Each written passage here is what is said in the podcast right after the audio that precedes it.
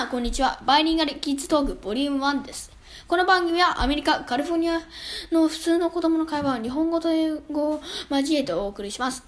毎回5分程度の長さでお送りしたいと思います。今回のラインナップは、ん自己紹介、スプラトゥーン、タロウィンです。まずは初回なので自己紹介から始めます。僕、ハーミスから。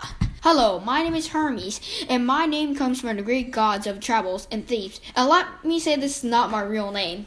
I am 11 years old and a middle schooler at California. I am also Japanese, born in California. I never really went to a Japanese school, but could speak Japanese fluently because my parents taught me. I really like Splatoon, Nintendo, and the color blue, or any kind of unusual color.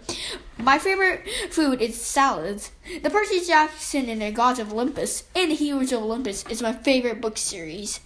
えー僕は11歳でこちらのミドルスクールに通ってます。それから僕は、んハですね。Hello, my name is Hades. Hades is the Greek gods of underworld. I am not a god though. I like to do video games and read comics, and I'm good at, and I'm good at violin. I am nine years old and I am Japanese and I live in California. トピック2はスプラトゥーンです。先週末、フェスがありました。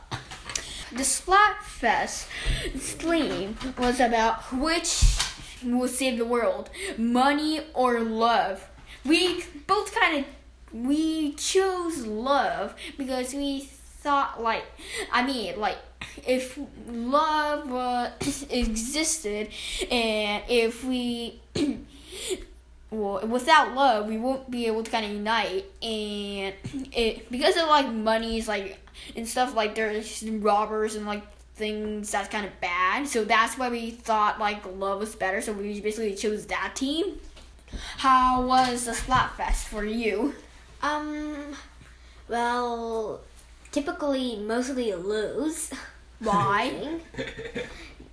Why? Um, um, I don't think there's a reason, but in but in one of the round there were two rank fifties, and I thought I was going to win, but I was wrong. Yeah, then I lost. Do you have any idea why? Well, because maybe the teammates were morons. Wow yeah. For me, like I killed like nine people and didn't get defeated a single time, and I thought we are totally gonna win, but it turns out we just got lost. I mean, I was like, seriously. I mean, I was using the splat roller, like one of the weapons that could cover a huge amount of land, but it just like I really don't get it. yeah. but I won't get it also.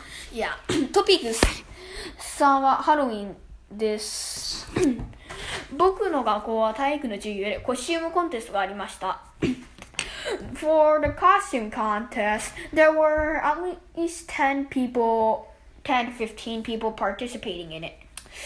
Some of, some people were dressed up as some like characters like Wheezy, other person dressed up as a gumball machine, and what what what which costume that I really didn't get is these two kids. They were a pair and they were participating in it, and they said there were just a regular like our schools like middle schooler, even though they just kind of looked like pirates. It's weird. I mean, if they just kind of looks like pirates, it's not like a regular like middle schooler. And then because of that, they just won. They got the most votes, which is stupid. And yeah, do you have any questions about that? So, well, what was your favorite costume? Yeah, my favorite costume it was the fallen angel. I thought it was kind of cool, but I really didn't get to vote because like the regular middle schoolers were the second one to go and everyone was just kind of cheering for it and they just kind of won even though they didn't get to the fallen angel. Yeah, it's just kind of stupid. Well, I think it. I well, I think it is stupid. 僕の学 こうでは午後の授業がハロウィンパーティーでした。 うんなぜかベーコンの衣装が数人いました。 What what kind of costumes were other than well, what kind of costumes did people wear other than Bacon's? Well, w- one kid like wear, wore a costume that that looked like that that was holding its head. Okay. 今年のハロウィン結局どうだった 今年のハロウィンは？まあ楽しかった。けどなんかお菓子配ってる時になんかやたら失礼な子たくさんいたななんかそうだね。それで気絶したふりしたよ。で それでは今回はこの辺で See you! I'll be back.